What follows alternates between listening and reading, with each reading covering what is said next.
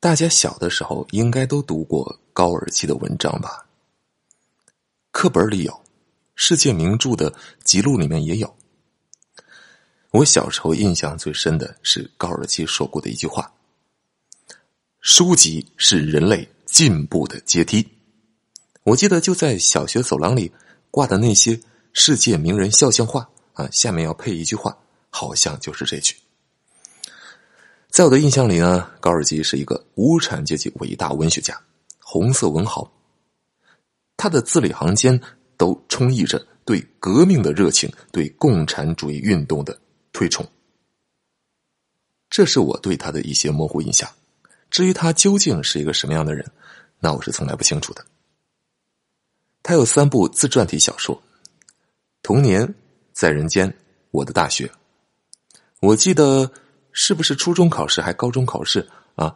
世界文学常识部分还会有这种填空，对吧？啊，这三本我都买过，但是我一本都没看。当时那个世界名著系列，我想很多人都买过其中呃或多或少几本书。我记得当时我买过什么《简爱》啊，《格列佛游记》啊，《包法利夫人》《基督山伯爵》。三个虎将手，还有什么十日谈，呃，了不起的盖茨比，还有浮士德，还有但丁的神曲，啊，鲁滨逊漂流记，傲慢与偏见啊，等等等等，当时买了好多啊，还有对伏尼契的牛虻，但这些看完全忘了，而且在我印象里，我看那些书一点愉悦感都没有，都觉得好无聊。只有那本《牛虻》，我看完居然给我看哭了啊！哎呀，但其他这些我真的到现在一点印象都没有了。在我那个年纪，大概也就是小学六年级、初中一年级的时候，我还是觉得《西游记》最好。那四大名著里面，《红楼梦》那会儿是完全读不进去的，觉得什么东西平淡如水。然后在我的书架上还有高尔基另外一本书，叫《母亲》。那会儿最早买回来，我以为是歌颂母爱的吧，结果完全与母爱无关。那大致讲的就是一个家庭主妇如何啊蜕变成为一个革命女战士的过程，又红又转。那本书还那么厚，当时我以自己小小人儿的毅力，居然把它翻完了。但现在对他的故事内容，我真是一点都想不起来了。那个年龄，我最感兴趣的小说是什么呢？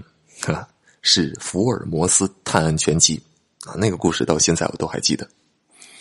还有《世界未解之谜》系列，如果你同为八零后的话，我想你对这个应该印象深刻。《世界未解之谜》里面好多现在看来其实都是瞎扯，讲了好多什么金字塔啊、百慕大三角啊、啊鬼魂之说啊、外星人啊啊，我就对这些感兴趣。觉得怪热闹的，悬疑又刺激。至于那些文学名著啊，以我那会儿的这种爱热闹的心性，是完全读不出其中的微妙之处的。四大名著里的《红楼梦》，我那是直到高中我才看进去的。啊，那会儿看进去之后，真是觉得曹雪芹他妈的实在是太厉害了。近几年已经很少看书了，尤其是毕业以后啊。主要是心态浮躁了很多。在学校里，你还能被隔离在象牙塔之内，感受不到社会的这种脉动，这种高速的发展。来到社会上之后，你每天见到的都是高速发展这个社会节奏啊，被压得喘不过气来。你觉得实在是没有那种全神贯注的精力，去仔细的看进去一本书，顶多就能看看小说，看看一些碎片化的文章。真的再想回到原点去就很难了。每读一部原点，就意味着你投入大量的时间啊。现代社会，时间真的是分秒必争啊。而且现在这个知识爆炸的时代，社会的书籍总量如此庞大。你看以前啊，你想在豆瓣上搜一些全都高于八九分的书，可能没那么多。但现在你再看呢？八九分以上的书有的是，就这些分数的书，你这辈子可能都看不完。这种无力感就会进一步使你不再想去看书。起码我是这个样子的。看书学习这个东西，一旦成为了负担，就没意思了。没必要啊，还是凭着自己的兴趣，任其所知是最好的。今天呢，随着 K 三火车，我们来到了夏诺夫哥罗德站。这个站跟咱们前面讲的这些有什么关系呢？请听我为你慢慢道来。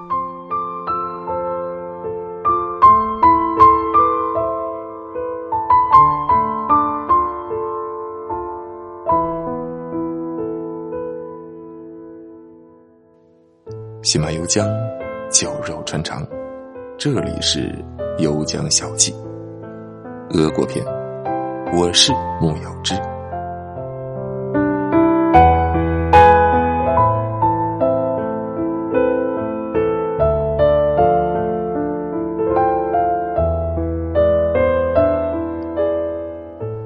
在俄国，诺夫哥罗德市有两个，一个叫大诺夫哥罗德。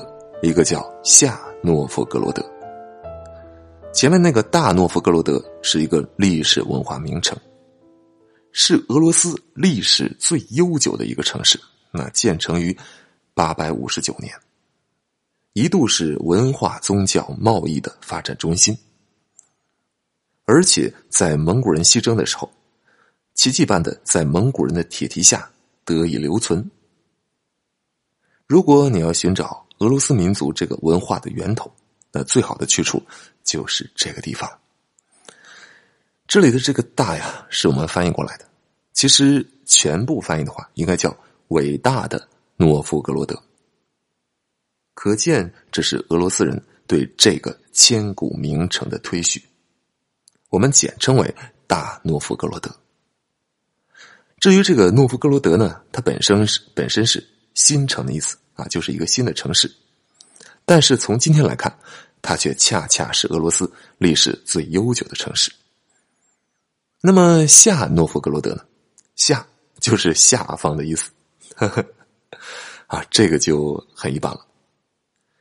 这个夏诺夫哥罗德呢，就是咱们现在火车停靠的这一站。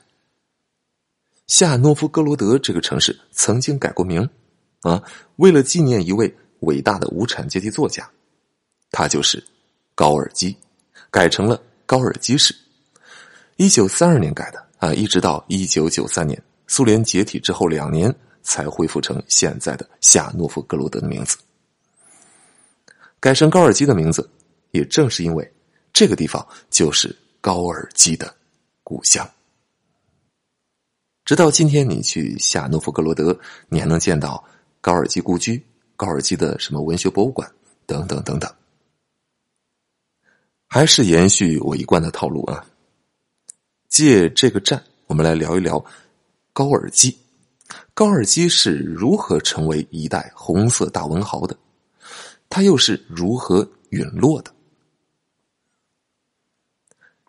先来谈一谈高尔基是如何崛起的。话说十月革命之后，列宁枪杀一百七十万人，其中有二十三万人都是知识分子。高尔基在报纸上对列宁领导下的布尔什维克党进行了猛烈的抨击，强烈反对镇压资产阶级、剥夺他们财产，强烈反对对知识分子赶尽杀绝，而且还在报纸上骂列宁。但是列宁容忍了他，因为两人的私交不错，他是列宁的朋友。列宁下令将这家报纸封了，但是。放过了高尔基，但时势越来越艰辛了。在列宁领导下，开始对知识分子还有那些原来的宗教势力进行又一番的攻击。一些哲学家、经济学家、社会学家、政治家，包括高尔基在内，都被强制驱逐出境。但由于两个人的私交不错，列宁是把他礼送出境的，官方的说法是送他出国养病。离开俄国之后，高尔基的处境非常不好。在国外，他被认为被布尔什维克党收买了，而国内呢，他又回不去。这种感觉特别有苏轼当时同时不被新党旧党接纳的感觉。在国外期间，高尔基一直是被孤立的，是孤独的。等到列宁死后，一九二八年啊，斯大林已经完全掌握了大权。这个时候，高尔基的人生迎来了转机。斯大林为了稳固他的统治。特别需要在党外，在文学界有一个人为他摇旗呐喊，能够把整个文学界统一一下。而高尔基在苏联文学界这种非常高的地位，恰好可以做这个人。你会发现，这些社会主义国家，不管是前苏联还是咱们当时社会主义建设阶段，这个党和国家领导人啊，都非常讨厌这些知识分子，因为就他们是思想最活跃。他们思想最难以被统一，总有乱说话的。那当时斯大林也是一样，他希望有没有那么一种方法，能够把所有人这个思想都拧成一股绳。在这种情况下，斯大林希望树立一个崇高的红色文豪榜样，由这个人来统领全国的知识分子。这个人是谁呢？当然就是高尔基啊，他是最佳的人选。于是，在斯大林的授意之下。苏联国内就掀起了一场轰轰烈烈的啊，希望高尔基回国的运动。作家协会的成员啊，各个社会团体啊，纷纷给高尔基写信，希望他回国啊，希望你回来，来提高我们苏联人民的文化水平。后来还动员少先队员、小学生、中小学生给高尔基爷爷写信啊，说我们这样的拥戴你。高尔基爷爷，你怎么能留在资本主义的水深火热之中呢？为什么不回到苏联人民温暖的怀抱中来呢？同时，斯大林跟高尔基之间还不断的有书信往来，斯大林也不断的在言语上试图攻克他心里的难关。高尔基这个时候其实已经在摇摆了。这里就要提到高尔基的一个性格特质，他不是一个非常坚定的人，他在心里啊是很容易摇摆的，同时。也比较容易感情用事，恰恰都跟斯大林的这个人特质相反。当时斯大林就吃定他，斯大林就认为，这这高尔基是一定会回来的。果然，高尔基内心挣扎来挣扎去，最终还是回了苏联。迎接他的是众星拱月般的拥戴和无数的鲜花掌声。斯大林又是送他别墅，又是送他花园。给了他最好的待遇，相当于是中央政治局委员的待遇，而且斯大林本人还经常到他住的地方去与他喝酒聊天，朗诵他的诗歌，就是为了抬高他在政治文化界的地位。但是从他答应斯大林回国那刻开始，他应该就能想得到，他必须要放弃一些原来坚守的东西，比如知识分子的良知。就在得知高尔基即将动身回国的消息时，啊，不好众多的信件纷至沓来，一起涌到高尔基的面前。这些信大多都是求他帮忙脱离苦海的。因为列宁在世，高尔基还在苏联的时候，他就曾经做过很多这样的事情。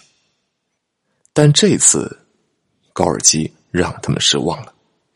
给你举一个最著名的例子：一九二九年。高尔基被派到索洛维茨劳改营去视察，为什么呢？这个劳改营啊，在之前有一个从这里成功逃亡出境到了英国的逃犯，这个人在英国出版了一本书，叫《地狱岛》。不用说你也知道，这地狱岛描写的就是这个索洛维茨劳改营的情况，把它比之为地狱。里面对这个劳改营里面惨无人道的灭绝人性的一些描写呢，在西方世界的舆论界掀起了轩然大波，这就搞得斯大林非常的被动。为了平息下去这个舆论呢，他需要一个在文化界说得上话的人啊，他说的话有人信的这样一个人来平息这个论调。于是他就派出了高尔基，让高尔基去这个劳改营做视察，然后让他说假话。高尔基怎么说的？他去转了一圈，然后说：“啊，这里的犯人的生活过得都很好，而且也改造的非常好。苏联是世界上最民主、最自由的国家，我感到无比的幸福，无比的激动。这一切的一切都让我感到幸福和激动。睁眼说瞎话，这个事儿成为了高尔基一生的污点。”一九三零年，又在斯大林的授意之下，在报纸上发表“敌人不投降，就让他灭亡”啊，这样一句特别有名的话。在苏联阶级斗争最盛行的那个年代，这句话是家喻户晓，甚至可以说，咱们好多中国人都会吧？你会不会？反正我小时候是听过这句话。敌人不投降，就让他灭亡。这句话在苏联后来的打击迫害运动过程中。使用的频率非常之高。从这些只言片语、一些行为，你就能看出来，高尔基当时实质上已经成为了斯大林的政治传声筒啊。后来有人评论，这是文学史上最可耻的一幕。你不妨想一想，中国文革时期的郭沫若，嗯，但郭沫若还没有办法跟。高尔基在苏联的文学影响力相比，啊，对了，说起郭沫若啊，还有一个事儿要说。郭沫若当年给斯大林祝寿写过一首诗，其中有这样一句话：“说原子弹在您的面前只是儿戏。”这首诗你可以搜一下啊，应该还挺有名的。我记得是高中一次上晚自习的时候，从哪本书上翻出来的。高尔基如果。继续这样下去，那么今天对他的评价可能就一边倒了，不会像现在这样啊。现在对高尔基的评价是一会儿左一会儿右啊，经常翻煎饼似的出现一些来回的反转，恰恰是因为高尔基他后来也出现过内心的挣扎，毕竟是曾经与列宁直接唱过对板戏的人，心底里毕竟是有文人的良知在的。于是高尔基开始挣扎，斯大林让他给他写传记，高尔基以拖延来应对，那斯大林当然很不满了，一直到高尔基死，他都没有动笔去写。如果写的话，那肯定又是一本充满了假历史、假事件、歌功颂德的书。一九三四年十二月，基努维耶夫加米涅夫被诬陷。是策划刺杀基洛夫事件的背后操刀人，被逮捕。那这个是咱们上一期讲到的事情。那在这个时候呢，斯大林通过苏共中央指示给高尔基，希望他写篇文章抨击个人恐怖。因为上一期说了，斯大林把基洛夫被刺杀呀，定性为是由。列宁格勒的基诺维耶夫加米涅夫这帮人组织的一个地下恐怖组织，要暗杀党的高级领导人的。他们认呃，他认为这些就是称之为个人恐怖。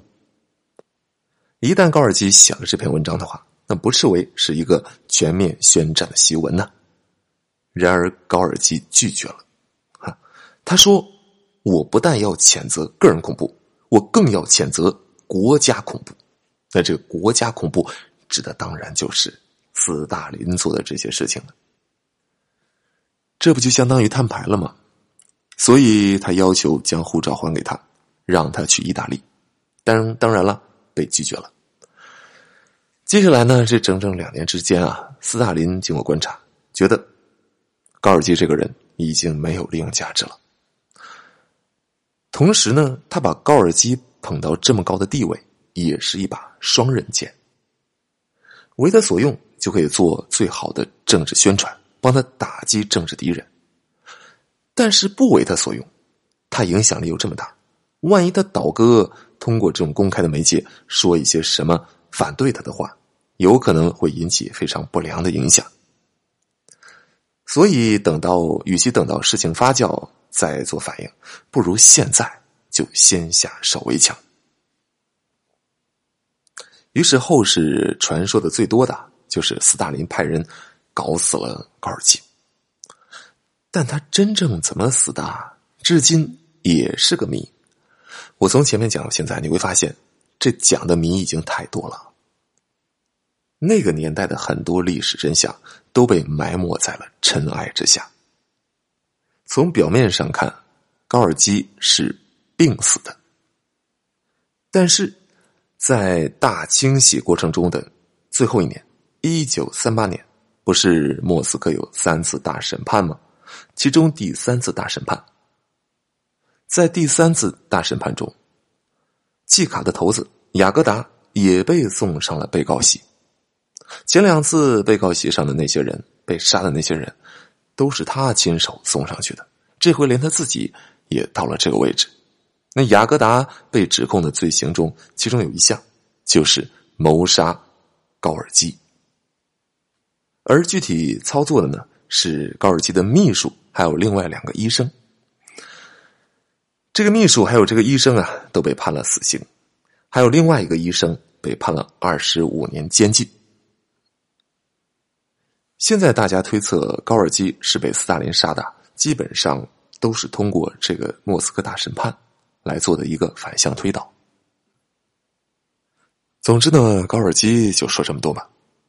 我觉得这么多期，咱们好像有相当大的篇幅都在聊斯大林统治期间的腥风血雨啊，好像这种类型的故事讲的太多了啊，再继续讲也就没什么劲了。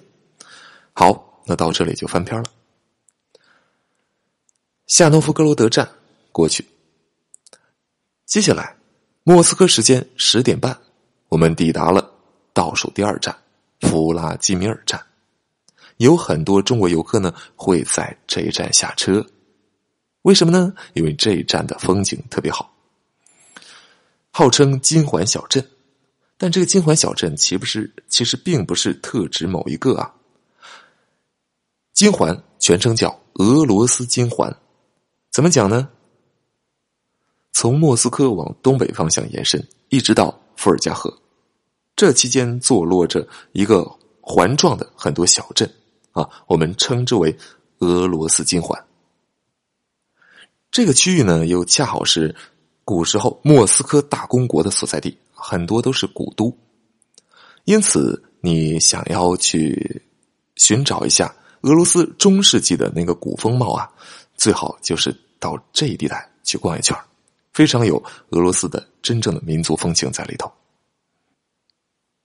我从莫斯科开始，以顺时针的方向给您数一下这个金环小镇上的这些古城：莫斯科啊，谢尔盖耶夫镇、扎列斯基、罗斯托夫、亚罗斯拉夫尔啊，这个比较有名；科斯特罗马、伊万诺沃、苏斯达尔。弗拉基米尔，我在音频下方放了一个图，你可以看一下啊。这里最有名的就是弗拉基米尔、苏兹达尔跟亚罗斯拉夫尔，这是中国游客最常去的。先说咱们现在停靠的这个站啊，这个站就是弗拉基米尔。弗拉基米尔这个镇，它的名字是以弗拉基米尔一世大公的名字来命名的。弗拉基米尔曾经一度是首都啊啊！咱们看一下这个名字，弗拉基米尔。再看一下另外一个名字，《远东之旅》讲到的弗拉迪沃斯托克，也就是原来的海参崴。这两个地名啊，你翻译成中文，你看不出来相近之处。如果还原成俄文，你就会发现两个词的前缀是相同的。你再听一遍：弗拉迪沃斯托克，弗拉基米尔。前面都是弗拉迪，只不过弗拉迪沃斯托克翻译成了弗拉迪，而弗拉基米尔前面翻译成了弗拉基。这个前缀是统治的意思，而弗拉迪沃斯托克我们讲过，它有征服东方、占领东方的意思。那后面的这个词儿，vostok 应该就是东方的意思，而这个弗拉基米尔后面的米尔就是世界的意思。那弗拉基米尔就是征服世界或者说统治世界的意思。俄罗斯很多男人都是这个名比如说著名的伟大的导师列宁啊，列宁是他笔名，他真名叫弗拉基米尔。还有另外一个人，就是当今的俄国总统普京，普京是他的姓啊，他的名是弗拉基米尔。你看，这都是要统治世界的人。另外一个小镇苏兹达尔有童话小镇之称，颜值很高，那就没什么可讲的啊。要想感受，那就去看吧。另外一个亚罗斯拉夫尔，这个地方啊，它刚好在伏尔加河的右岸，有俄罗斯的佛罗伦萨之称，这可是极高的评价呀！哈，俄罗斯的佛罗伦萨，你可以到这个亚罗斯拉夫尔去逛一逛，到伏尔加河边上走一走，去感受一下穿越时空的小学记忆。与现在的一种思想碰撞。我记得小的时候读过那篇课文吧，《伏尔加河上的纤夫》。小学生，我记得我们当时男生都喜欢把它读成“伏尔加河上的奸夫”。这个金环小镇，反正我是没去啊。当时我的这个旅行计划，我的时间啊是不够用的，而且我们车上另外几个人都是想完整的从北京一直走到莫斯科。感觉中间一旦下车啊，去了弗拉基米尔之后，虽然可以再坐车到莫斯科，就总觉得中间断了一下啊，缺少一种完整的仪式感。因此，我们几个人犹豫了一番，还是没有下车。只有两个女生从这站下车。又过两个半小时，莫斯科时间当天下午两点钟，我们这趟 K 三火车。终于抵达了莫斯科的亚罗斯拉夫斯基总站。到了这站之后，你瞬间感觉就不一样。之前一路过来，那都是荒无人烟啊，每一站也都没什么人气，人丁稀少。直到莫斯科这一站，你才能听得到窗外的嘈杂的人声。我们赶紧收拾东西啊，首先下车，跟我们列车的两个列车员合了一张影。接着就兴冲冲的跑到旁边的零公里纪念碑去拍照。我当时过去一按快门，刚好有几只鸽子被惊起，从这个纪念碑旁飞了过去。这照下来还颇有一种庄严肃穆的仪式感的气势。我把这张图找到，然后放在音频下方，你可以看一看。火车旅行最重要的体验是给你一种过程感。就像你人生过来，有一步一步扎实的走过来的感觉，每一步回想起来都有一种充实感。这个就跟你坐飞机突然抵达一个陌生的目的地，感觉是完全不同的。火车抵达了莫斯科，咱们这趟 K 三火车之旅也就算结束了。但是，莫斯科跟圣彼得堡的旅行才刚刚开始。不过之后的故事，咱们以后有机会再慢慢展开来讲。下一期我们回到布匿战争的系列，第一次、第二次布匿战争我们都讲完了，接下来我们要讲第三次布匿战争。如果你喜欢本节目，欢迎分享给你的朋友。有任何意见建议，欢迎在音频下方留言。微信听友群，可在微信公众号中回复“听友群”三字，获取二维码，扫描加入。谢谢收听。